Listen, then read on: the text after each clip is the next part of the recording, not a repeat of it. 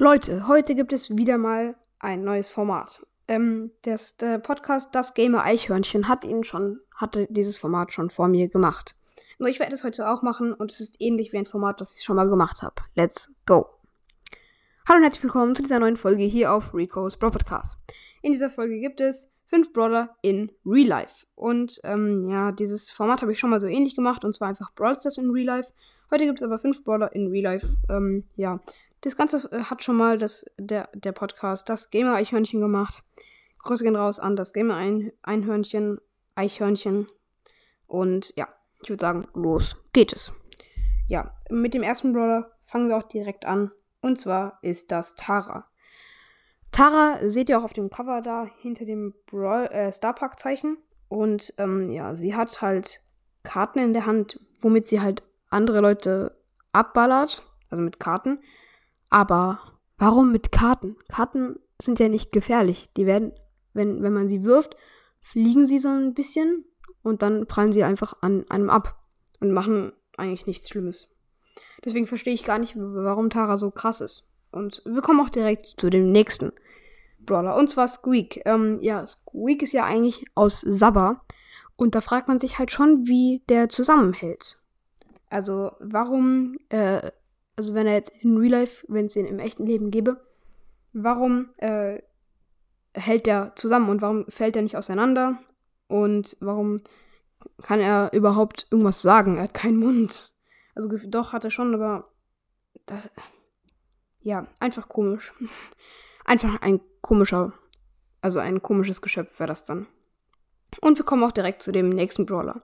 Und zwar Spike. Ähm, Spike ist ja ein Kaktus, aber er hat einen Mund und zwei Augen und Beine und Klamotten und kann schießen. Und das verstehe ich nicht. Also stellt euch das mal vor. Einfach so ein Kaktus, der so durch die Straßen läuft. So, er, er wirft mit Kakteen auf Leute.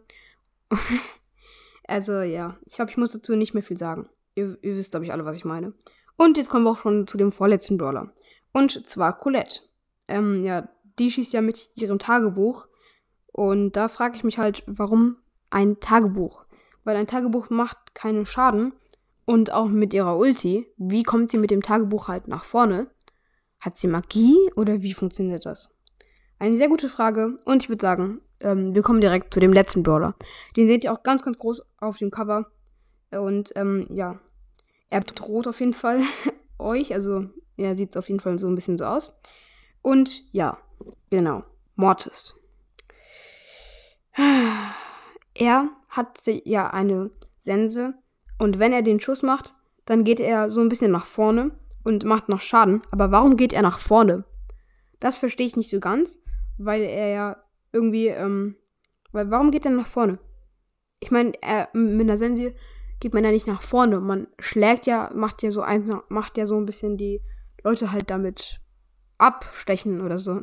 Aber man geht, man geht ja nicht nach vorne mit einer Sense automatisch, nur weil man die irgendwie benutzt. Also das verstehe ich echt nicht ganz. Und noch eine krasse Sache bei Mortis. Warum kommen aus der Sense Fledermäuse raus? Ja, das weiß ich auch nicht. Könnt ihr mal alle die Herkunftsgeschichte von Mortis von mir hören, wenn ihr wollt.